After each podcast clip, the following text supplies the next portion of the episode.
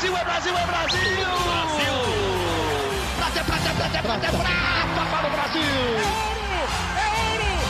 Grite junto! Medalha de ouro para o Brasil nos Jogos Olímpicos! Rumo ao pódio!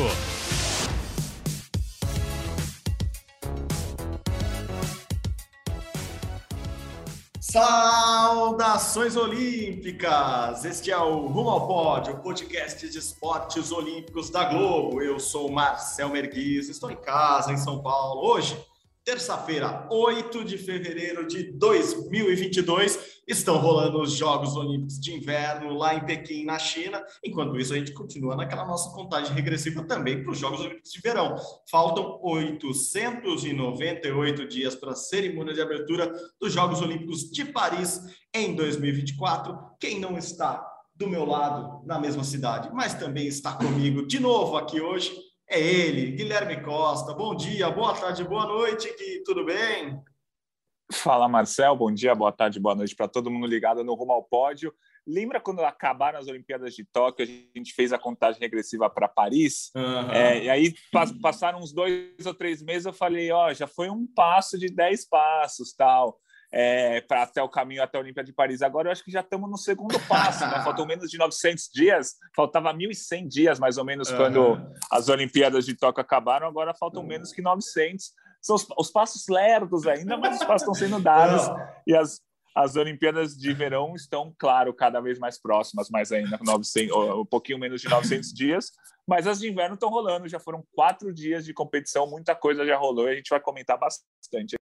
Passo é passo, Gui. Eu falei para você daquela vez, só de saber que cada passo é uma vitória ali, agora já está no segundo passo, já foi a esquerda e a direita, ou a direita e a esquerda. Tem isso, né? Tem gente que fala assim, ah, acordei com o pé direito. Depende de que lado da cama você dorme e depende se você é destro ou canhoto para saber se isso é bom ou ruim também, né? Então, temos nosso primeiro passo com a esquerda ou com a direita. Decido se vocês aí em, em casa e vocês na academia. Não. Você que está correndo, pense nos seus passos agora. Já estamos no segundo, então. E, e eu falei para você na época, isso aí é uma uma baita, uma baita visão otimista da coisa, que parece muito longe, mas quando você fala assim, nossa, já foram dois passos de dez, a gente está caminhando e eu acho que é rápido de verdade, eu acho cada vez mais perto essa, essa Olimpíada de Verão. Estando no meio da Olimpíada de Inverno, você se empolga mais, porque você começa a acompanhar também, é, às vezes, postagens, notícias de outros países. Então, eu estou vendo muita coisa dos franceses e, e, são os mesmos comandantes ali também, né? assim como o COB, que gerencia é, o time Brasil que está lá em Pequim, lá na França também, o, o francês que gerencia a equipe que está lá. Então,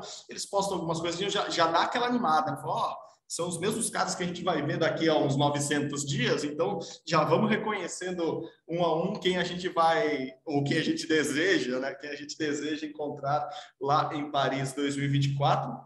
Mas como você disse, estamos muito muito perto, não, estamos no meio de uma Olimpíada de Inverno. Eu falei que o Gui não estava de São Paulo, o está no Rio de Janeiro. Quem está acompanhando o Sport TV pode vê-lo todo dia no zero grau. É, não farei trocadilhos aqui com, com o inverno, porque vocês já estão muito à frente do, do, do meu nível de trocadilhos com, com, jogos de inverno, mas todo dia ali, a partir das 9 horas, né, Gui? Às vezes 9 e meia, às vezes um pouquinho mais tarde, dependendo dos jogos da Superliga de vôlei. Mas você e nosso colega também, Carlos Gil, que entende muito de Olimpíada lá falando dos Jogos Olímpicos de Inverno, então acompanhem o Zero Grau com Guilherme Costa e Carlos Gil toda noite no Sport TV. E acompanhe, claro, a nossa cobertura, tanto no Sport TV quanto na Globo, as madrugadas da Globo ou do Sport TV, praticamente o dia todo do Sport TV 2, ali tem o Olimpíada de Inverno passando. E Gui, é, eu sei que você tem muito o que falar, o Gui é um estudioso daqueles, é, é, aqueles de primeira fila da, da, da sala de aula do, do, do, colégio. E, mas eu vou chamar primeiro, assim, por questão de educação e por questão de fuso horário, vou chamar nosso amigo, nosso produtor também aqui do Núcleo de Esportes é, da Globo, é, o Flávio de Lácio, que está lá em Pequim. É, na verdade, está nas montanhas hoje, até vai contar isso para a gente, só para ele trazer um panorama local do que está acontecendo lá. Então, de Lácio, bem-vindo novamente aqui no podcast. Diga lá. Fala, Marcel. Fala, Guilherme. Bom dia, boa tarde, boa noite para você que está ouvindo o podcast Rumo ao Pódio. Né, aqui quem fala é Flávio de Lácio, direto de Janjaco, uma das sedes da, das Olimpíadas de Inverno de Pequim. É aqui que acontecem as provas de montanha. Né, só para explicar aí para o ouvinte, né, a gente tem três regiões né, de competição aqui nos Jogos Olímpicos de Pequim, a própria capital Pequim, né, que tem algumas, algumas Vênus, algumas arenas, a região de Yanqing, onde acontecem as provas de, de gelo, né, o bobsled, o skeleton, luge, né, e aqui a região de Jiangjakou, né, que é uma região montanhosa, né, onde tem as provas de neve, as principais provas de neve. A gente está a 198 quilômetros de Pequim, né? A gente tem hospedagem aqui também, né? A Rede Globo está com, com, com estrutura na, na, nas três sedes, então a gente está itinerante. Né? Eu estou aqui com uma, uma equipe com, com mais duas pessoas, o Guilherme Roseguini, repórter, está comigo, e está também comigo o repórter cinematográfico Raimundo Oliveira. Né? Hoje a gente fez a cobertura aí da, do, do cross country, né? acompanhamos aí a, a, a prova, do, a prova da, das brasileiras, né? a Jaqueline Mourão né? fez a sua estreia na, na Olimpíada de Pequim, né? e agora ela se tornou, ela se oficializou, né? É, se oficializou como a brasileira com mais participações em Olimpíadas. São oito participações olímpicas, né? Deixou para trás aí o Robert Scheidt, né? Rodrigo Pessoa e a Formiga do futebol, todas com sete participações em Olimpíadas. Né? A Jaqueline fez uma, uma boa estreia, mas não foi suficiente para se classificar para a final. Né? Na prova dela teve também Eduarda Ribeira, a Duda, né? mais conhecida, é a caçula da, da delegação, tem só 17 anos a Duda que está aqui substituindo a Bruna Moura, né, que estava classificada, mas acabou cortada das Olimpíadas por ter sofrido um acidente de carro na, na véspera. Inclusive, a gente fez uma produção aqui, né, ao vivo, colocamos a, a Jaqueline Mourão para falar com a Bruna Moura. As duas se emocionaram bastante ao vivo no Sport TV durante a transmissão do evento, na passagem da, da Jaqueline Mourão pela zona mista.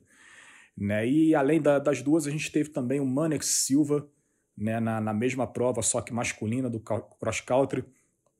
Ele competiu logo depois delas.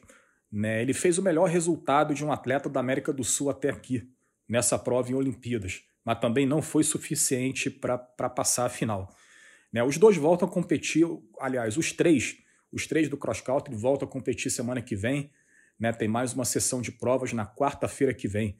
É, sobre o trabalho aqui, né, como não poderia deixar de ser numa Olimpíada, é muito trabalho, né, muita relação, mas está sendo uma Olimpíada atípica, né, por conta desses protocolos todos né, da, da bolha sanitária. A gente está tendo assim um trabalho muito restrito, né, o nosso tempo de zona mista é muito pequeno, o nosso contato com, a, com as fontes e com os atletas é muito rápido, né, é coisa assim de minutos, né, poucos minutos né? Outro dia entrevistei a Sabrina Kess na, na Zona Mista, logo depois da, da prova dela de estreia. Foi tudo muito rápido. Tinha uma, uma funcionária lá da, da OBS pedindo para apressar. Né? E os protocolos rígidos são por conta do, do momento né, da pandemia com a variante Ômicron. Né? A, a China tem uma política de Covid zero. Inclusive, no último domingo, a gente exibiu aí no, no Fantástico uma, um VT explicando tudo sobre a, a bolha daqui da, das Olimpíadas de Inverno de Pequim, como é que funciona. São 25 mil pessoas abrigadas nessa bolha e, por enquanto, o percentual de infectados está sendo muito baixo, né? São menos de 400 pessoas infectadas, né? A maioria dessas pessoas positivaram nos primeiros dias. Então, isso indica que essas pessoas se infectaram no trânsito para Pequim, né? No, no, nos voos, nos aeroportos. Né? Os protocolos aqui dentro da, da bolha realmente estão muito seguros. No, nos próprios hotéis os funcionários trabalham com roupas impermeáveis, né? São aquelas roupas que parecem é, uniforme de astronauta, né? O, é, o, você só vê o, os olhos da, da, pessoa, né? A roupa toda toda branca, né? O nosso contato aqui com, a, com as pessoas, as, as, os chineses aqui é, é, muito restrito, a população chinesa é muito precavida contra o coronavírus e acaba que está dando certo, né? E, e, é isso, eu vou ficando por aqui. Né? Semana que vem a gente volta né? com, com, com mais trabalho, com, com mais novidades aí dessa Olimpíada. Valeu, galera. Um abraço. Gui, muito legal saber é, como estão ocorrendo as coisas lá. A gente também em Tóquio tinha sempre tem uma visão diferente, né? Quando você está no local e essa história de ah, é, metade da equipe da Globo está em Pequim, a outra metade está na montanha. Isso é uma curiosidade que eu, que eu ainda espero viver um dia nos Jogos Olímpicos de Inverno, é, sejam nos próximos em Milão. Eu fiquei animado porque depois dos próximos, depois de Milão, uma das candidaturas é ali da Catalunha, né, de Barcelona. Você sabe, já declarei minha, minha paixão por aquela região do mundo ali. Então, estou animado, estou animado nem que seja para assistir. Quero, quero ter essa sensação de estar lá congelando no inverno e vendo muitos esportes. É, o de Laço já deu um bom panorama de como estão as coisas lá. Aliás, semana passada eles contaram dos astronautas que ficam fazendo os testes de Covid, inclusive nas cadeiras. Eu vi esses astronautas na TV esses dias, é engraçado mesmo. Assim. É, parece que caiu uma bomba nuclear ali no, lá em Pequim e eles estão tentando limpar a radiação, mas é, é curioso mesmo e assustador. Mas bom ouvir o de Lácio. Vamos, semana que vem tem mais. A gente sempre trazendo essa visão de Pequim, mas eu quero ouvir você agora aqui. É, vamos começar pelo Brasil. O Brasil já começou. É, os brasileiros e brasileiras, oh, lembrou um ex-presidente, um ex-governador, é, já, já estão lá competindo. É, vamos, vamos, por ordem de, de, quem entrou primeiro nas pistas. É, a primeira foi a Sabrina Kass, é, essa já, já, já eliminada, mas foi, foi bom, inclusive, o desempenho dela, né, Gui? Ela que é novinha, era, era uma das caçulas ali da, da equipe brasileira, foi bom o desempenho dela. Vamos começar com ela. O que, que você achou da Sabrina? Ela participou da prova do Mogus, do ski freestyle, que é aquela que seu joelho vai embora, porque você vai descendo nos morrinhos ali, os morrinhos pequenos, seu joelho vai embora e você faz é, dois saltos durante a apresentação. Ela ficou na primeira fase em 21 depois da primeira rodada, depois na segunda rodada ela ficou em 26 Então ela fechou a participação dela em 26 20 passavam de fase, é, mas é aquilo que a gente fala, ela está competitiva, ela saiu triste, ela falou, pô, eu devia ter feito o salto melhor, o primeiro salto melhor, porque eu conseguiria a vaga na final. A gente falou agora, você falou da, da, da Sabrina, o segundo brasileiro a entrar em pista lá, ao entrar em uma competição, foi o, o Manesh Silva, e eu adorei que, que, que, de cara, quando eu li a primeira vez o nome, achei que era Manex mesmo, assim, tipo, Mané de Mané Garrincha, assim, malandro, malandro é malandro, Manex é Manex, mas não era isso, ele é filho de, a gente acabou de falar aqui da Catalunha, né, ele é filho de catalão com brasileira, então tem esse, esse X, tem, tem um, um som mais chiado aí, Manesh, Silva, emendar com Silva ainda é pior, né? Belo, belo exercício de, de, de para fono passar para a gente aqui. E o, o Manesh competiu também, competiu lá no, nos primeiros dias, voltou a competir hoje, terça-feira, e ainda volta, né? Ele é o brasileiro provavelmente que mais vai entrar na pista ali. É esperto, né? Malandro é malandro, Manex é Manex. É, vai competir várias vezes para ter vários resultados para apresentar para os amigos, e agora pensando que ele também é, não, não é muito velho talvez tenhamos uma Olimpíada lá em, em Barcelona daqui a alguns oito anos, oito anos é, quem sabe ele não, não, não, não fica até lá. É, Manesh, diga lá o que, que você achou dele. É, então, ele já participou de duas provas. A primeira, ele sabia que ele ia ficar lá realmente na última, penúltima posição, que é o skiathlon. Ele, com perdão do trocadilho, ele entrou mais para quebrar o gelo nessa primeira prova. Ficou em penúltimo lugar. E aí, na prova, na segunda prova que ele participou, que foi de velocidade, ele foi bem melhor. É, na prova de ski cross country velocidade tinham 90 atletas, ele ficou na posição de número 71, 71 Ou seja, ali mais para o meio da tabela, e é isso que a delegação brasileira tem conseguido é, nessa Olimpíada que diferente do que conseguia há 15 anos. Há 15 anos o Brasil sempre ficava ali em último, penúltimo, antepenúltimo. Agora, pô, de 90 atletas, ser 71 primeiro, por todas as dificuldades que a gente tem aqui no Brasil, é uma posição de uma certa forma bem legal que ele conquistou. É, ele fez o tempo de 3 minutos e 8 segundos, é, e, e, o líder, por exemplo, fez o tempo de 2 minutos e 45. 23 segundos. Claro que é uma prova de velocidade, mas assim, não é muito para trás, entendeu? Então acho que ficou interessante o resultado do Manesh. Boa, Manesh Silva. É, bom, hoje, hoje terça-feira, o dia que estamos gravando junto com o Manesh, entraram é, também na pista, foram para a neve, não para o gelo. A Duna Ribeira, essa sim, a caçula, que chegou de última hora na seleção, e a Jaque Mourão, a Jaqueline Mourão, que essa é a mais experiente de todas, fez história hoje, é, como, como bem lembrou o, o, o Dilácio no áudio que ele enviou para a gente lá de Pequim. É muito legal a Jaque ter competido e ainda ficado emocionada com, com, com tudo o que aconteceu hoje em Pequim. Inclusive, vou aproveitar, vou, vou, vou chamar aqui o áudio da Jaque, a entrevista que ela deu para a nossa equipe lá em Pequim, é, lá nas montanhas, né? é, nessa terça-feira. Agora a gente pode falar oito vezes olímpica. É isso que eu vou te perguntar primeiro. Eu queria começar justamente com isso.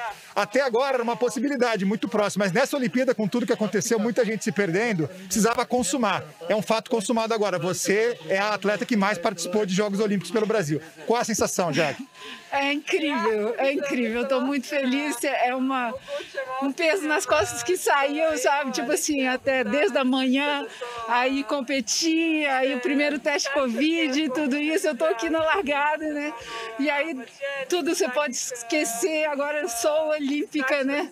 Então estou muito feliz. Feliz de toda a caminhada, sabe? Desde acreditar, de, de poder acreditar, de estar um dia nos Jogos Olímpicos de poder acreditar, de fazer história para o meu país. Então, esse caminho é o que eu levo e que eu estou muito feliz, muito orgulhosa de ter acreditado. Perfeito. O sprint a gente sabe que não é a sua especialidade, mas é uma boa oportunidade para quebrar esse gelo. O que você sentiu da pista? Você gostou, não gostou? O que você achou?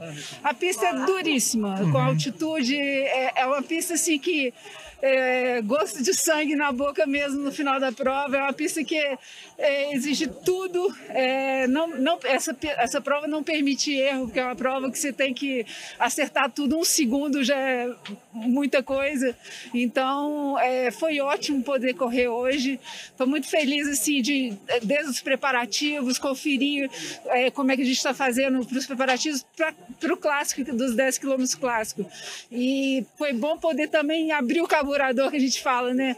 Fazer aquela primeira intensidade forte, assim, em ritmo de prova, para poder me preparar agora para o dia 10 da prova de clássico distance. Perfeito. Jaque, você é importante para todos nós que gostamos de esporte, mas muito para as meninas que estão tentando chegar onde você chegou. A Duda acabou de passar por aqui e falou: nossa, se não fosse a Jaque seria muito mais difícil. E a Bruna, que foi sua pupila, que treinou junto com você, não pôde vir. Então, qual é a sensação também de deixar esse legado, de já ir construindo esse legado atuando, conversando com essas pessoas? É, é muito bom ver a Duda aqui. Ela só tem 17 anos, ela tem um futuro maravilhoso pela frente.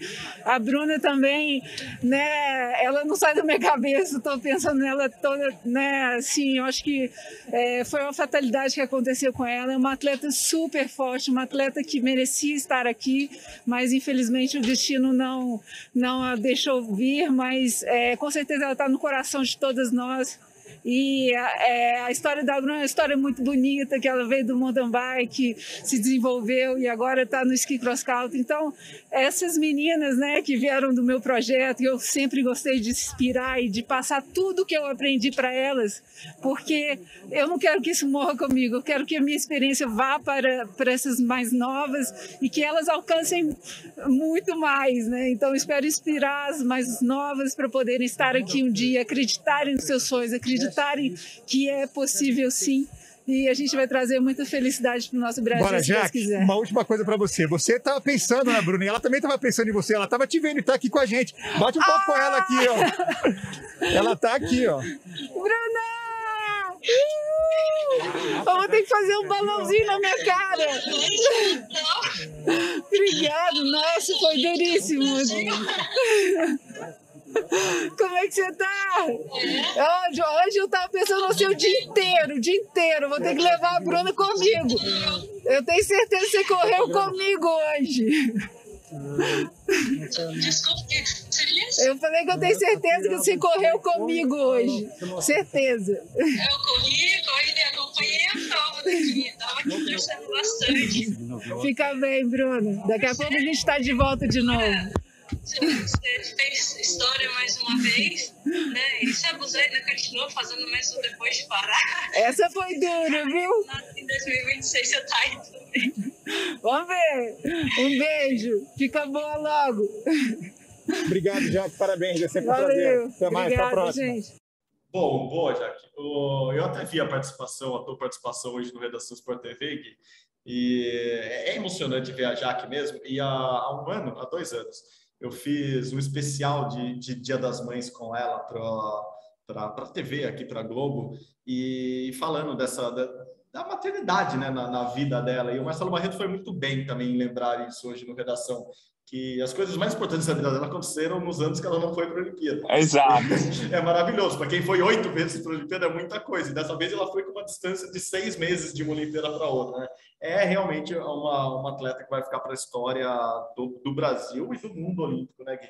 Não, com certeza. Eu até mandei uma mensagem para o Marcelo Barreto depois, que ele foi muito bem no comentário, porque o, o que eu falei na redação é, sobre as participações da Jaqueline, ela participou em oito Olimpíadas, né, três de verão e cinco de inverno, e nesse período ela não participou de duas Olimpíadas de verão, né, 2012 e 2016, e os filhos dela nasceram exatamente em 2011 e 2015, que é o ano de preparação olímpica, que é o ano que você garante a sua vaga, que é o ano que você precisa competir, senão você não vai para a Olimpíada.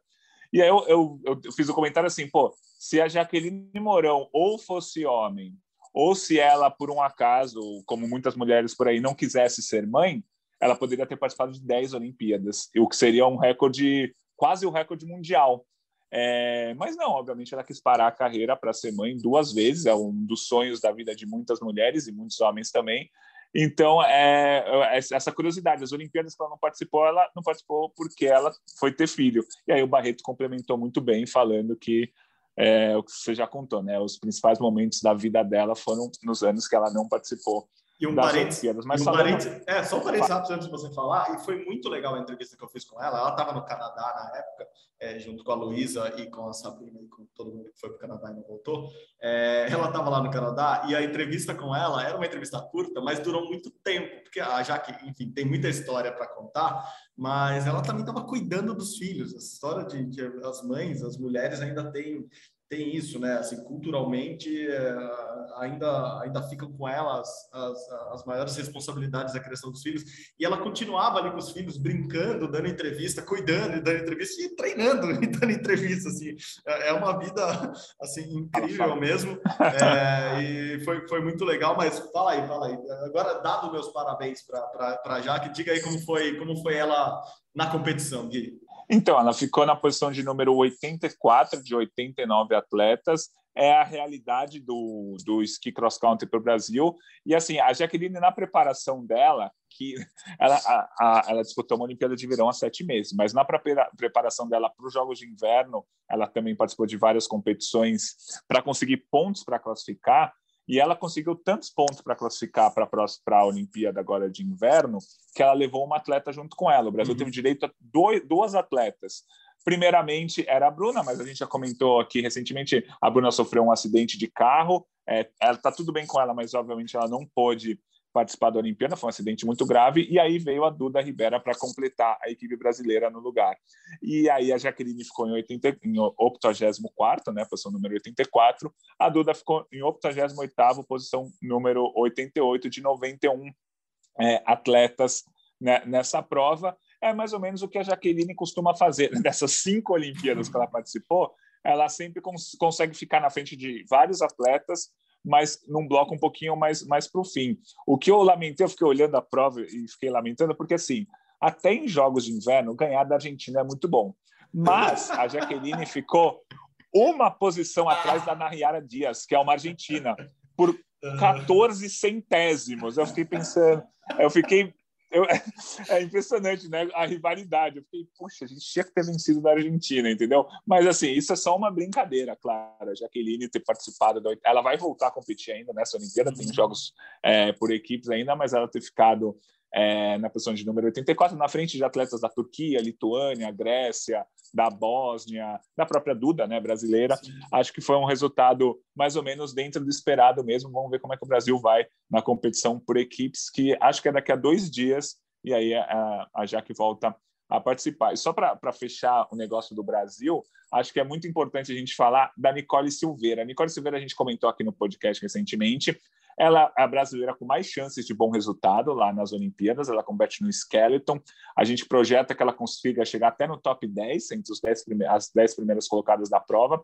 E estão rolando os treinos lá, os treinos oficiais, para os atletas conhecerem a pista de descida, skeleton, aquele esporte você desce num trenó de barriga para baixo, a mais de 120 km por hora, na pista de gelo. E aí eles, os atletas estão conhecendo a pista e estão fazendo treinos, e esses treinos estão com os tempos computados.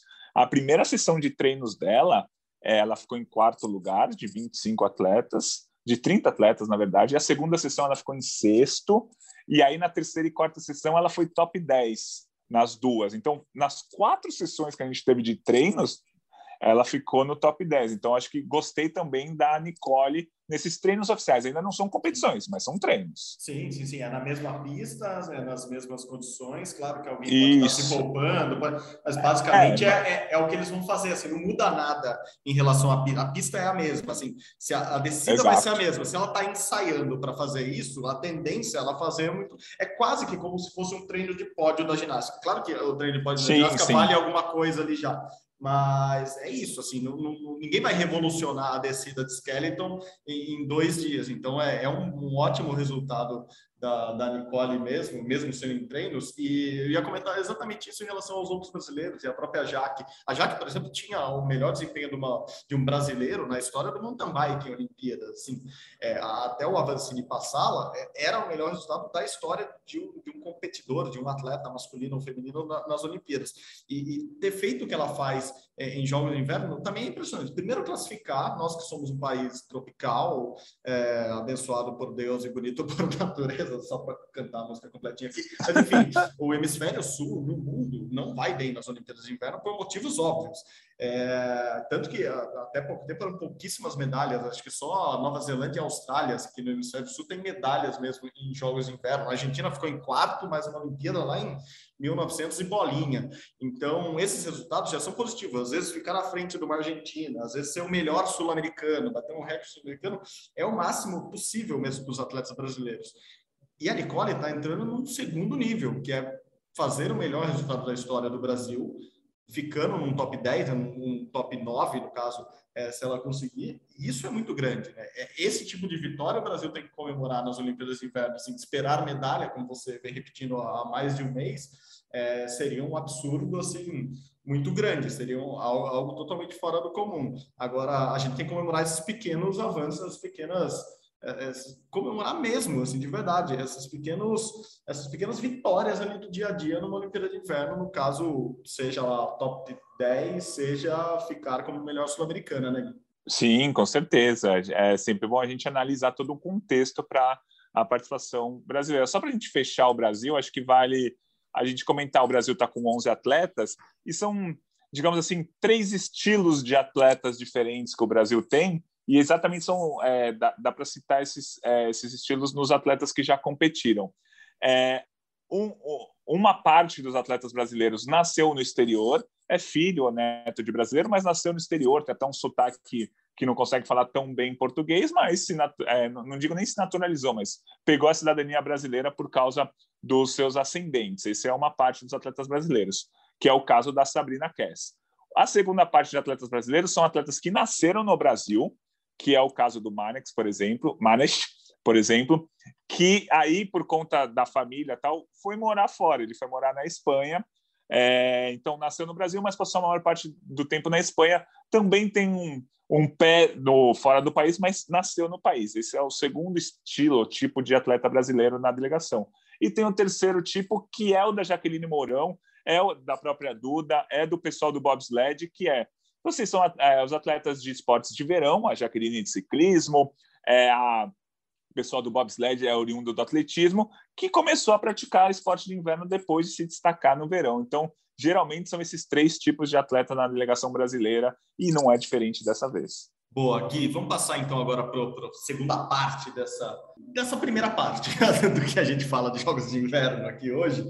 É, vamos falar do, do, do sucesso, dos resultados é, dos estrangeiros, né? O curling, como sempre, vem chamando muita atenção do público no Brasil e acho que no mundo, né? Assim, aquele sucesso garantido das Olimpíadas de Inverno, as disputas de curling, a gente já está na, na, na, já, já aconteceram, né? As finais sim, é, sim. de duplas mistas. Itália, ah, Itália, pô, que bela. A gente sempre fala aqui do, dos bons resultados da Holanda, tanto no inverno quanto no verão, mas a Itália começa, tem uma crescidinha aí recente, né? Você pode, vai falar do quadro de medalhas melhor daqui a pouco, mas pelo que eu vi, a Itália conquistou um título que não vinha, que, que nunca tinha conquistado de forma invicta e impressionantemente fora do, fora do radar ali no, no curling misto, né, Gui? Sim, a Itália conquistou a medalha de ouro, venceu a Noruega na final e a Suécia, que era a grande favorita ao ouro, ficou em terceiro e a Itália de forma invicta. A primeira fase, a Itália venceu todos os sete jogos que fez, depois venceu a semifinal e a final. Foi interessante o resultado da Stefania Constantini e do Amos Mosania. Boa, boa. Lembrando, o próximo Olimpíada de Inverno é lá, lá em Milão, né? Milão e arredores, então é, já a torcida italiana pode, pode se preparar. Esperamos com torcida nas arquibancadas, sem Covid, sem nada. Então, torcida italiana se prepara para fazer festa para o curling. Quem diria? Para o curling lá na Itália nas próximas Olimpíadas de Inverno. Outro, agora um parênteses pessoal. É, outro esporte que, que me chamou muita atenção, claro que eu já conhecia, mas assim, eu acho que a a proximidade com o skate atualmente me fez olhar com uma forma diferente para o snowboard slopestyle. Caraca, assim, muito, muito legal. Eu não, até o Sérgio Arenilhas, nosso amigo narrador, é, comentou isso. Eu não sei mais fazer aqueles múltiplos de 180 e 360 que eles fazem, de tanta volta que os próprios que os atletas dão no próprio corpo. Então, já passa de mil, assim, para quem está acostumado com skate, ali, ah, deu um 180, deu um 360, deu 720, deu um 1080, é um absurdo no skate, né? Assim, a gente até comentou de Curi, aquele a criança que começou a competir no skate, agora é um dos únicos que faz no vert e nos slopestyle, os caras dobram a aposta, assim, achei muito legal e juro, eu fico sempre na curiosidade, será que se um dia a Raíssa Leal resolver fazer um troço desse, ela ia se dar bem? Será que se botar um Kevin Hoffler fazendo umas descidas de montanha, assim, será que ele, assim, tô apaixonado pelo slopestyle, achei muito legal, Gui, mas queria que você comentasse agora sim com mais com mais apuro do que eu sobre o, o, os resultados que te chamaram a atenção nessa primeira semana, nos primeiros dias de Jogos Olímpicos de Inverno lá de Pequim. A gente sabia que a Holanda ia muito bem na patinação velocidade, né? Já foram quatro horas, quatro ouros em disputa. A Holanda ganhou três. Mas aí eu acho que eu vou pegar como exemplo uma atleta da Holanda da patinação, que é a Irene Wurst, que ela conquistou o ouro na prova de 3 mil metros da patinação velocidade, é, dos 1.500, perdão, do 1.500 metros. E olha que interessante, ela já tem 35 anos e é a quinta Olimpíada seguida que ela ganha pelo menos uma medalha de ouro individual. Ela ganhou, ela ganhou em 2006, ganhou nos 3 mil, ganhou 2010 os 1.500, ganhou os 3.000 em 2014, os 1.500 em 2018 e os 1.500 em 2022. Isso significa que ela é a única pessoa no mundo na história olímpica de verão, de inverno, entre homens, mulheres, a ganhar medalha de ouro em cinco Olimpíadas diferentes em provas individuais. Ah, mas tem o Michael Phelps que tem 23 medalhas. Sim, Michael Phelps tem 23 medalhas, mas foram conquistadas em quatro Olimpíadas diferentes. Uhum. A Irene está em cinco Olimpíadas diferentes, ela conquistou pelo menos uma medalha de ouro. Acho que é um recorde importantíssimo que, mesmo se a gente tá verão, inverno, homem e mulher, ela é a única da história a conseguir. Não, muito bom, muito bom, Gui. É, ainda na patinação ali, é, acho que chamou a atenção de muita gente também, porque nos últimos anos o VAR é uma, uma realidade no futebol, então as pessoas começaram a, a prestar atenção. Na maioria dos esportes, na maioria não, mas em muitos esportes, essa revisão por vídeo já acontece algum, há algum tempo e no, nas Olimpíadas de Inverno tem para caramba, né? Assim, tem muita revisão, principalmente em provas como essa da patinação velocidade, né, Gui? Sim, é, na patinação velocidade em pista curta, porque só, só para a gente ter uma noção, a patinação velocidade, digamos, em pista longa, é, a maioria das vezes são só dois atletas, é um contra o outro, é como se fosse uma, um mata-mata, uma tomada de tempo, enfim. Você não, não tem muito confronto. A de pista curta é um confronto geral. São cinco atletas na mesma prova, dando voltas, e aí tem muitas batidas, colisão, um cai, dois caem. Então tem muito, muito VAR pedido de, de revisão. Então, por exemplo, na final da prova de mil metros, a Olimpíada é na China, tá? Só para lembrar. O húngaro Shaolin Liu venceu a prova, um chinês chegou em segundo, outro chinês chegou em terceiro.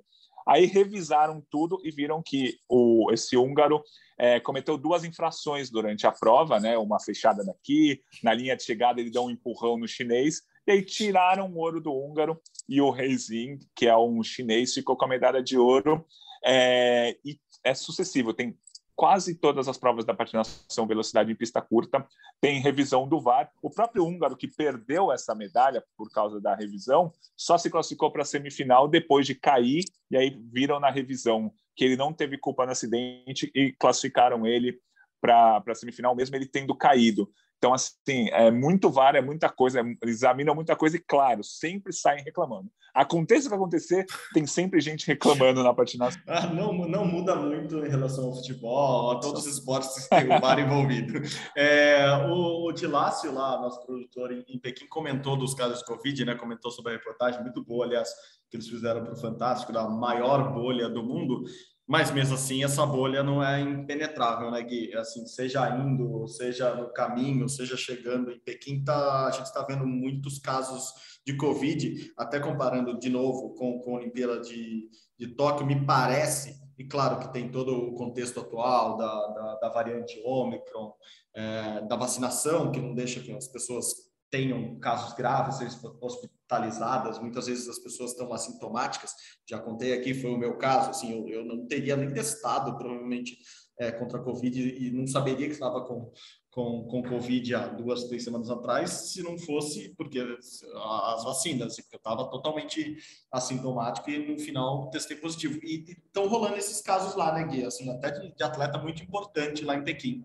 É, pois é, como você falou, tem mais casos é, mais de 90% dos atletas estão vacinados lá, isso é importante dizer, mas é, ainda tem alguns atletas com casos, porque a gente sabe que a vacina não te impede de pegar o vírus, mas te ajuda e muito, muito, muito a não ter é, casos graves da doença. Então, acho que tivemos dois casos emblemáticos. Um é o Carl Giber, que é um atleta da Noruega do combinado nórdico. Ele era, ele era super favorito às três, três medalhas de ouro no combinado nórdico. É, e ele pegou Covid já lá na China. E aí ele teve que ficar isolado, tá testando, ele está testando todos os dias e tá, continua dando positivo, então ele não pode sair do quarto do hotel. A competição dele é amanhã, a primeira competição, essa provavelmente ele já perdeu. Agora ele está correndo contra o tempo para tentar participar das outras duas provas dele. Ele está totalmente assintomático, mas ao mesmo tempo não está treinando. Então talvez ele tenha dificuldades é, mesmo sendo campeão do mundo, tal, sendo super favorito, tenha dificuldades nas próximas provas, porque é o que tudo indica, ele vai testar negativo nos próximos dias, vai competir em duas provas. A de amanhã ele já não vai conseguir. O segundo caso é de uma australiana do curling. Esse caso foi interessante. A Tarly Glill, ela testou positivo para Covid, foi avisada e falaram, ó, você não vai mais competir. Ela começou a arrumar as coisas dela, tal. Aí ela recebeu um telefonema falando assim, ó, você testou positivo, mas a sua carga viral é tão baixa, mas tão baixa, que você pode participar da Olimpíada assim. A, a, os protocolos examinaram e disseram que você não, não tem chance de passar a Covid para outras pessoas.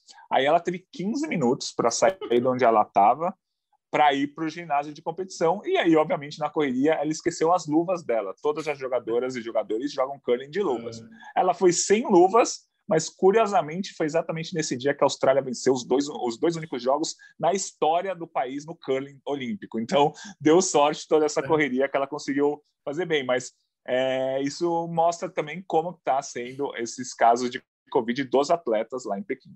Não, boa, boa, boa. Bom, antes de a gente passar para o seu resumão, seu quadro de medalhas, até para saber o quanto você está acertando, eu sei que está acertando bastante. É, hoje, é, um pouco antes aqui da gente começar a gravação do podcast, é, a nossa equipe lá em, lá em Pequim filmou, apareceu é, ao lado de Thomas Bach, presidente do COI, a tenista, né, o ex-tenista, não sei como a gente trata ela, a Peng Shuai, que, que, denunciou um caso de, abuso no passado, daí sumiu. É, o caso é, é todo muito estranho, claro, e, muito fechado em relação a informações, porque, obviamente, é, na China a gente tem muita restrição à, à, informação por causa do governo central ali. E, enfim, a Peng apareceu hoje do lado do Thomas Bach assistindo. Ela já tinha aparecido em outra competição, mas hoje, especificamente, a nossa câmera do, do Sport TV, da Globo, filmou ela lá com, com o Bach. É, história estranha, né, Gui? Mas, enfim, tá lá, tá aparecendo, seja para propaganda é, chinesa sair bem na foto, seja porque o COI conseguiu alguma coisa de verdade com ela e pelo menos libertá-la da, da, prisão doméstica que ela estava para não falar mal do governo.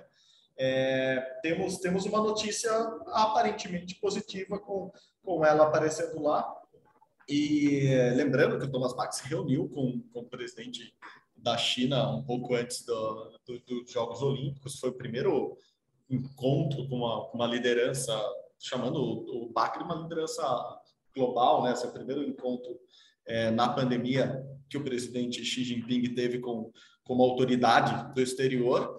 Então, as relações do COI com, com a China parecem boas e talvez por isso a Peng Shuai tenha aparecido lá hoje para as câmeras, né? Para dar tchauzinho para as câmeras.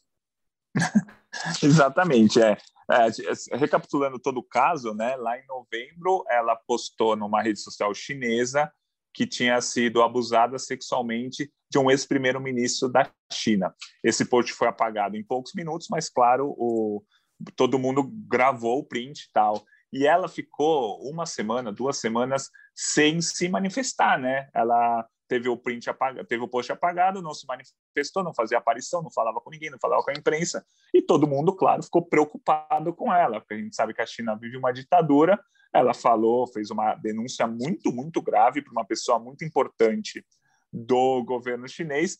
Aí, depois de duas ou três semanas, ela reapareceu num evento de tênis que estava rolando lá na China.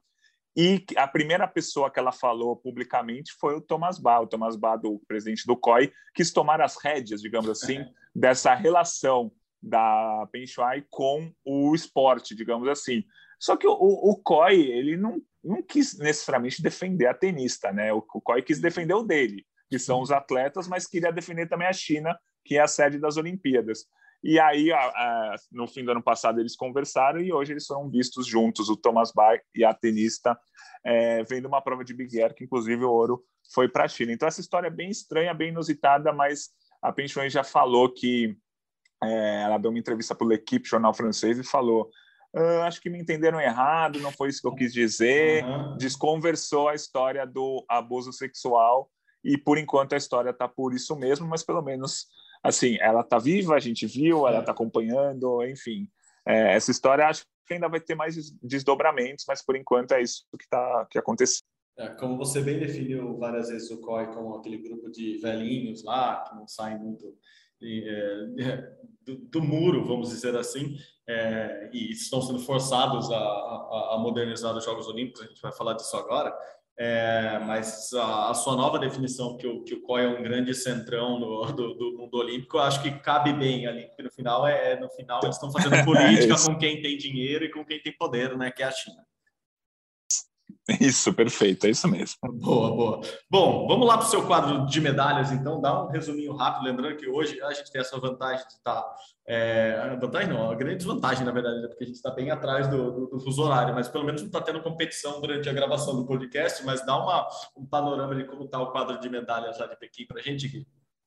A gente, nesse momento, a Suécia é líder com quatro ouros, uma prata, um bronze. A Holanda está em segundo, três ouros, três pratas, um bronze. China em terceiro, Alemanha em quarto e Noruega em quinto. China, Alemanha e Noruega também estão com três ouros. Então está tudo embolado. A Suécia é líder com quatro, Holanda, China, Alemanha e Noruega com três. A tendência é, nos próximos dois ou três dias, a Noruega assumir essa liderança do quadro, porque a Noruega é muito, muito forte no biatlo, que tem muitas provas, no cross country, que tem muitas provas, e no próprio combinado nórdico, que a gente falou agora há pouco, a tendência a Noruega assumir essa liderança, e aí tem uma briga pela segunda posição bem forte. O que deixa a gente um pouco é, surpreso até o momento são os Estados Unidos, né? Já foram quatro dias de competição, é, quase um quarto aí de toda a Olimpíada já foi, e os Estados Unidos, que é uma das grandes potências nos Jogos de Inverno, está em 17 no quadro de medalhas, sem nenhum ouro, quatro pratas e um bronze. A gente esperava pelo menos dois ou até três ouros dos Estados Unidos no momento. Vamos ver como é que eles vão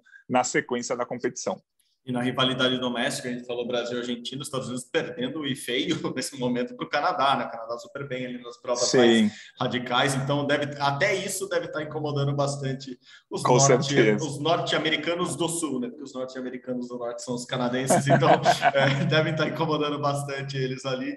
É, mas vamos, vamos passar para os Jogos Olímpicos de Verão sem aquele link que eu gostaria de fazer, mas mudando um pouco de assunto, já que estávamos falando de COI e mudanças, é, vamos falar um pouquinho nessa, nessa, segunda parte do programa sobre o que o COI, a gente falou deles, né? Anunciou semana passada, formalizou, na verdade, é, que nos Jogos Olímpicos de Los Angeles, pronto, esse era o gancho de Los Angeles, a gente estava falando dos Estados Unidos, em Los Angeles 2028, não teremos, a princípio, a não ser que algo mude nesses próximos anos, o boxe, o levantamento de peso e o pentatlo moderno. A gente já tinha falado aqui nos últimos programas que esses três esportes estavam sim na mira do COI, agora foi oficializado no final da semana passada. Então, basicamente, em resumo, Gui, o box tem que dar um jeito, né? Tem que se reorganizar. O box que hoje está na mão do, do COI, né? Assim, não é nem a AIBA, que é a Associação é, de Boxe, não é nem ela que está organizando o torneio olímpico, é o COI, como foi nas últimas Olimpíadas. Então, a AIBA é uma questão de organização, o levantamento de peso é uma questão mais relacionada a doping, né? São muitos casos de doping recente no levantamento de peso, inclusive com brasileiros, Fernando Reis. E no caso do pentatlo é aquela história do hipismo, né? Eles querem tirar os cavalinhos ali da brincadeira, ou obviamente o pessoal do pentatlo é, não quer, assim, a opção seria botar o ciclismo, por exemplo, mas não tem nada a ver com esporte, então temos essa, essa briga toda, e a conclusão de tudo isso é que mesmo, assim, saem esses três esportes, mas quem está garantido? Quem já está na Olimpíada de 2028 e não seria diferente, porque será em Los Angeles, berço de dois desses três esportes, o skate, o surf e a escalada esportiva estão garantidos. Então, em 2028 teremos ainda, com certeza, skate, surf e escalada nos jogos, mas não sabemos se teremos boxe, levantamento de peso e pentato. Hoje estão fora, né, Gui? Precisa mudar alguma coisa para eles voltarem. Isso, você explicou muito bem. Cada um está com um problema em um, em um setor, digamos assim, e os três precisam mudar. Eu acho, ao que tudo indica, assim, o pessoal do boxe está preocupado, mas eu acho que o boxe continua assim para a Olimpíada de 2028. Isso vai ser decidido só daqui a alguns anos. O martelo batido, o boxe tem que provar muita coisa ainda na organização. Mas acho que o boxe desses três é o mais provável de continuar no programa. O levantamento de peso é assim, o levantamento de peso tem diminuído a cada Olimpíada, né? Antes eram 15, é, antes eram 15 medalhas em jogo, depois virou 14, agora nos Jogos de Paris serão 10, então tá, tem cada vez menos atletas, ou o COI está cada vez abrindo menos espaço para o levantamento de peso. O que eu imagino para o levantamento de peso em 2028 é que o COI acaba, acaba aceitando, é uma modalidade muito importante ainda, mas que diminua ainda mais o tamanho do levantamento de peso, deixe menos categorias em disputa. Agora, o pentatlo moderno, na minha opinião, só continua no programa até agora porque é, é o esporte do base do Barão de Coubertin, que foi lá o, o cara que iniciou a Olimpíada Moderna lá em 1896, porque acho que se não fosse essa história tão bonita desse esporte, é, a modalidade já tinha saído do programa. É, vamos ver o que vai acontecer nos próximos anos. Cada um dessas modalidades tem o seu problema e cada um dessas modalidades tem os seus encantos, suas estrelas. São modalidades muito legais de acompanhar, mas acho que o pentato desses três é o que está na maior berlinda. E acho que talvez o pentato não fique mesmo para 2028. Acho que o boxe continua e o levantamento de peso perde espaço, mas continua também. É, como, como a gente disse antes aqui, como você bem definiu, no final são todas relações políticas e financeiras, né? publicitárias, financeiras. O dinheiro está sempre muito envolvido, o follow the money sempre funciona em todos os setores, no, na Olimpíada também não é diferente. Então, eu estou contigo, assim, eu acho que o, o box, com pequenas mudanças, permanece, vai, vai conseguir brigar por isso, é, no caso do boxe, brigar é, é uma boa para eles. É, até porque nos Estados Unidos o boxe é, é, muito, é muito potente, né? E eu acho que porra, trocando os cruzados, não precisa nem do direto no queixo, o boxe permanece. Agora, levantamento de peso por causa do doping e, e por causa de tudo, assim, infelizmente, a gente tem uma medalhista olímpica como a Iane Marax, importantíssima no esporte brasileiro hoje, assim, é, presidente da comissão de atletas do, do COB, por exemplo.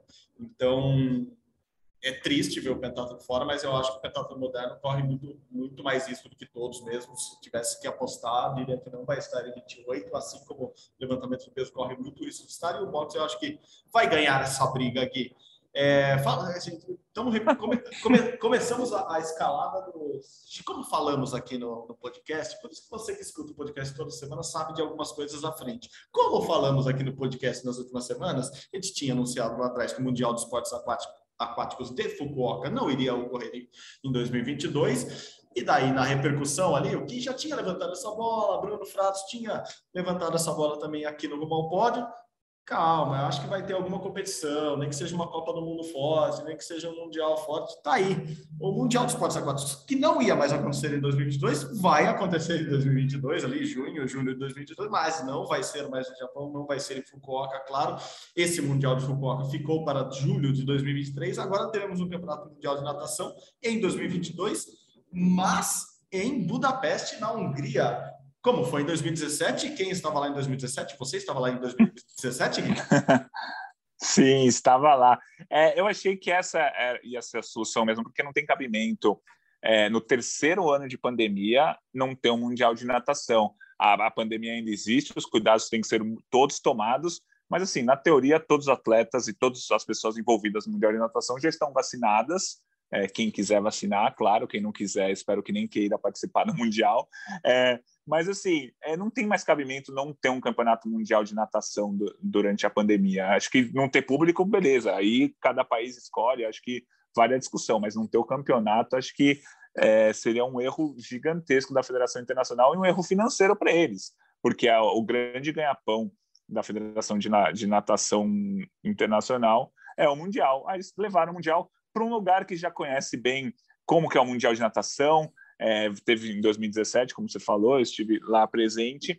E assim, é, já tem tudo pronto. É, tem quatro arenas lá, e o Mundial de Esportes Aquáticos tem natação, nado sincronizado, saltos ornamentais, águas abertas, é, polo aquático. Então, as arenas já estão montadas, já estão prontas. Claro que precisa de toda uma organização, mas Budapeste está pronta para receber. Então, achei realmente que a FINA ia pensar em fazer um Mundial em 2022 lá, e foi o que aconteceu. Não, perfeito. Como a gente falou, tudo é política, esporte também é política. Claro que a escolha pela Hungria tem muito a ver com isso. A pandemia não está muito melhor na Hungria do que está no Japão, por exemplo, mas a gente falou muito disso ano passado por causa de Tóquio. O Japão tem um controle muito diferente da pandemia, com, com os estados de, de emergência e tal, e, e o povo japonês não ia não abriria de novo essa possibilidade, como abriu em Tóquio, de abrir o país para a entrada de muita gente, jornalistas, atletas, o que, claro, foi mais fácil de convencer num país como a Hungria, que tem o primeiro-ministro, inclusive tem eleição esse ano lá, é, o Vitor Orbán, que, enfim, é, vou chamá-lo de negacionista por falta de outra palavra aqui, mas enfim, a Hungria está toda aberta, tem, tem público dos estados da Hungria, então eu imagino sim que foi mais fácil para a FINA, FINA negociar um, um local é, inclusive que já teria a etapa de Copa do Mundo lá para realizar um Mundial, e claro, para eles vai ser uma baita propaganda no final das contas, é, realizar um, um, Mundial lá. A natação que é forte na Hungria, então é um esporte relevante para o país, e eu imagino que essa parte política toda influenciou e demais.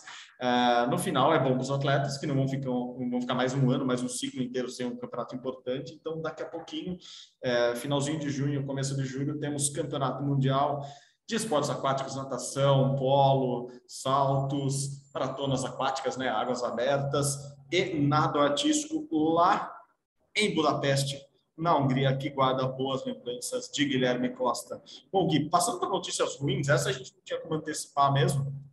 É, tivemos uma notícia bem ruim no esporte brasileiro. O, representante do Brasil nas Olimpíadas de Tóquio, no Remo, o Lucas Vertain, é, testou positivo para anabolizante, a oxandrolona, e já está punido, né? Já recebeu uma suspensão automática da Autoridade Brasileira de Controle Antidopagem. Ele que é, foi bem na Olimpíada, é uma, uma promessa, sim, do, do, do remo brasileiro, uma realidade, na verdade. É uma pena, mas, ah, enfim, doping a gente trata assim, né, Ele vai se defender, claro, é, está contratando bons advogados, a gente sabe, mas é uma pena, né? Ver o Lucas é, cair no doping. Você pegou o doping, a gente não tem a suspensão dele ainda é, declarada, né? Anunciada pela, pela ABCD, mas já está suspenso provisoriamente. É uma pena. É, eu sempre lamento pelo, pelo esporte. Espero que ele não tenha feito nada de errado propositalmente mesmo, mas até sem, sem ser proposital, proposital ele, ele vai acabar pagando alguma coisa por, por esse doping. É, é, o, o, exame foi feito em janeiro, né? Então ele conseguiu o melhor resultado do Brasil é, em muitos anos, né? Em mais de 30 anos no remo, ao ficar em 12 lugar nas Olimpíadas. Foi o melhor resultado do Brasil na história da prova individual, né? Que é o single spliff da, da prova dele. E o doping foi quatro meses depois, né? Sempre vamos falar, não foi nas Olimpíadas, foi em janeiro que, que ele testou positivo. Vamos esperar para ver é, como que vai vir o julgamento, como vai ser a defesa dele, porque, como a gente tá, tem falado, faltam dois anos e meio para as Olimpíadas, né? Tem toda uma preparação antes, ele vai precisar se classificar, então vamos, vamos acompanhar esse caso de perto.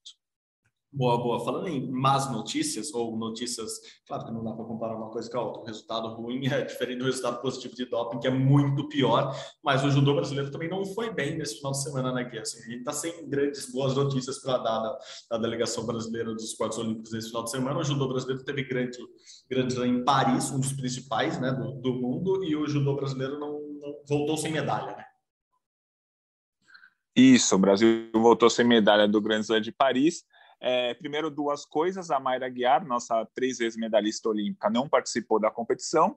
E o nosso medalhista olímpico em Tóquio, Daniel Carguinin, ele mudou de categoria, né? Ele foi medalhista na categoria até 66 quilos e agora está lutando na categoria até 73. O Carguinin participou do, do Grand Slam de Paris, até fez uma boa campanha, mas perdeu para um japonês e ficou sem medalha. O Brasil saiu sem medalha, é realmente triste. Acho que a realidade do judô brasileiro é essa atualmente é, ganhar duas medalhas no máximo em qualquer competição, seja ela campeonato mundial ou um grande slam forte como esse, ou uma, uma Olimpíada.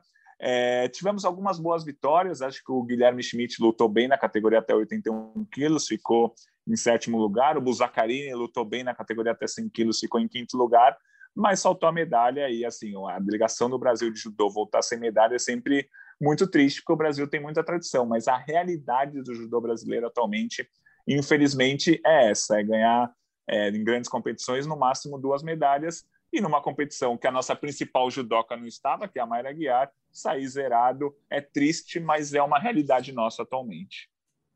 Boa, boa, boa. Mais uma triste notícia para o Brasil. começou o circuito mundial de surf, né? A WSL começou nesse final de semana lá no Havaí, lá em Pipeline, a, a épica onda é, admirada por, e, e consagrada por muitos surfistas. O Brasil saiu sem fazer nenhuma final, a Tati e o Weston Webb não conseguiu chegar e os outros nove brasileiros que estavam lá também não chegaram à final lá em Pipeline. O título, vocês já devem saber, ficou com Kelly Slater, que depois da manhã, agora na sexta-feira, completa 50 anos. Ele conquistou pela primeira vez um título lá em Pipeline, que dessa vez foi a primeira etapa do Mundial, mas muitas vezes já foi até a última. Ele conquistou o título lá em Pipeline há 30 anos, então em 1992, quando o Gui não era nascido ainda, Kelly Slater já ganhava a Pipeline e a outra vencedora lá do, lá do, Pipeline Masters foi a Moana Wong, que eu não tenho maturidade para escrever textos sobre a Moana. E quem quiser ler lá no Globoesporte.com, no G.globo, na verdade, é, tem uma homenagem à nossa Moana da, da Disney, dos filmes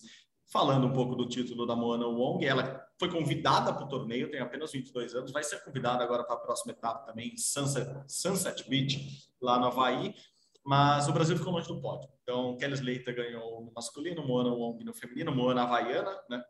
Kelly americano.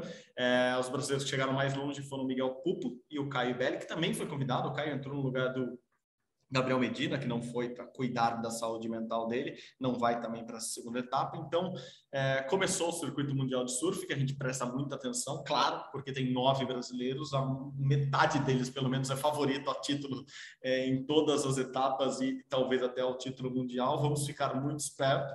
Daqui a pouco tem um corte é, no meio da competição. É, tem finais ainda esse ano em Bristol na Califórnia, então tem ainda nove etapas para a gente acompanhar no Mundial de Surf. Ruim para os brasileiros não saírem com nem a final nessa primeira etapa, mas vamos torcer aí. De repente a volta de Gabriel Medina, o Ítalo Ferreira, que não foi muito bem ah. é, voltando. Então temos, temos, temos boas perspectivas ainda para o ano, apesar desse primeiro resultado do surf. Diga, Gui. Não, só para falar, vindo pelo lado do copo cheio, vai. Foi triste, Felipe Toledo ficou só em nono lugar, o Ítalo também só em nono lugar, caíram nas oitavas de final, assim como a Tati no feminino.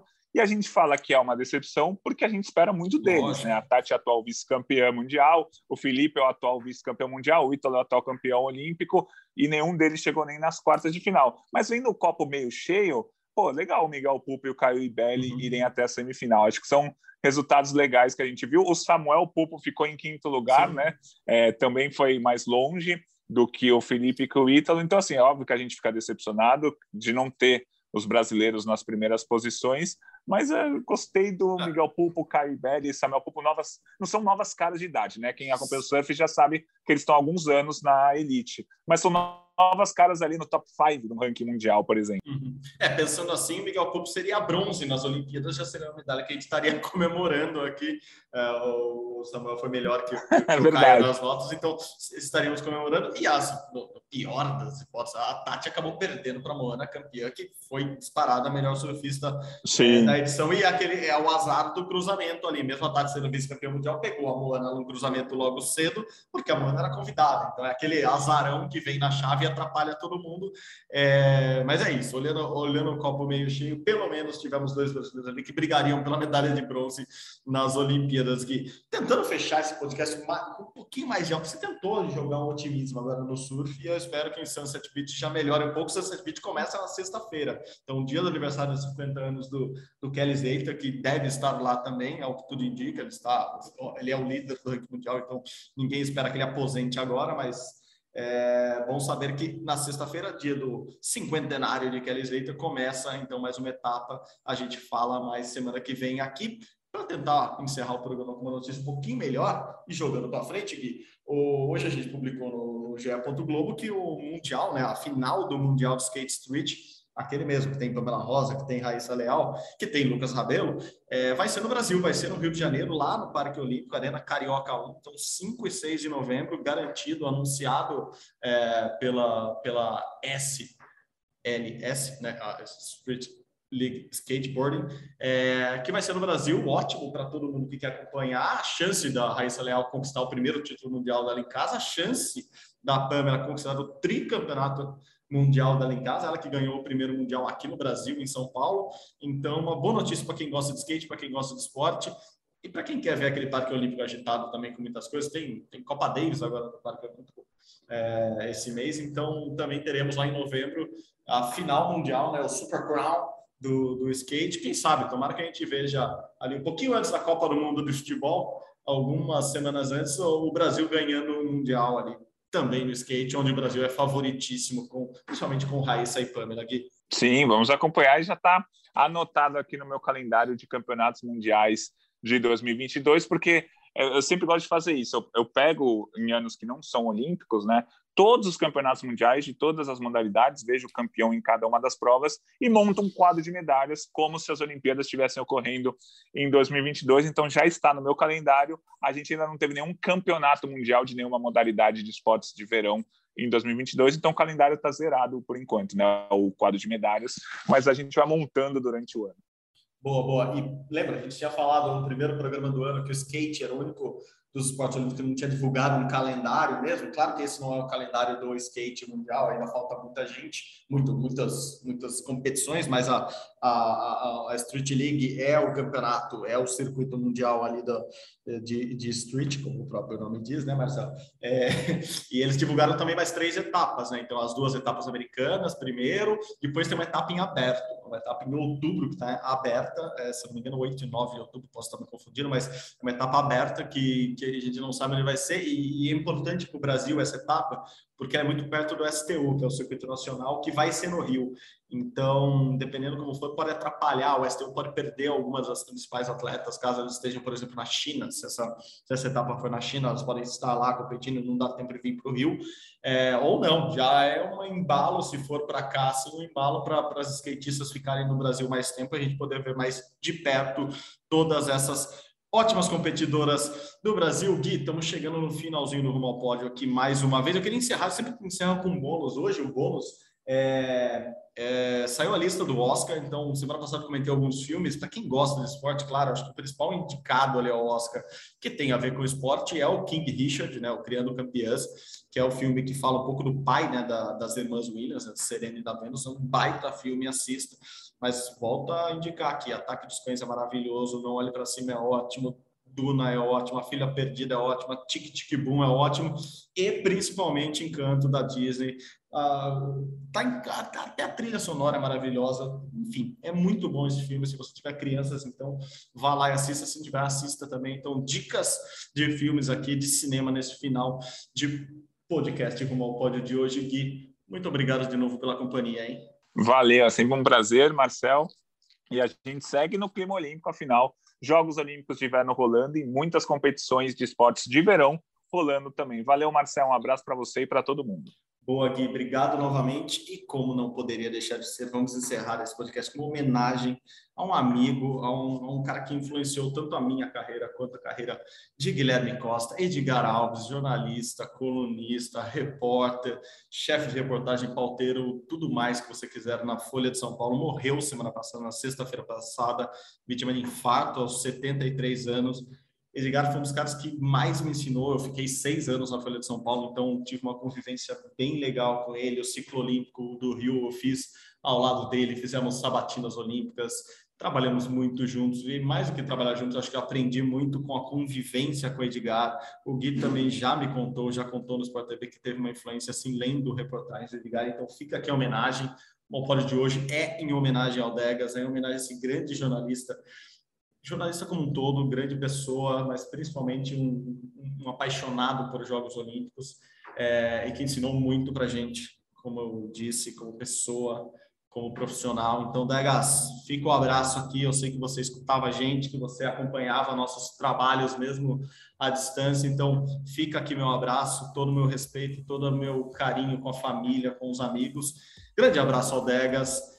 E esse Rumo ao Pod é em homenagem a ele, Rumo ao Pod que tem produção minha e do Guilherme Costa. A edição hoje é de Vitória Azevedo, a coordenação de Rafael Barros e a gerência de André Amaral. Você encontra o nosso podcast lá na página do GE, ge.globo barra Rumo Pódio, ou no seu agregador de podcast favorito. Tem lá no Globoplay também, procura a gente, você consegue ouvir o Rumo ao Pódio no Globoplay.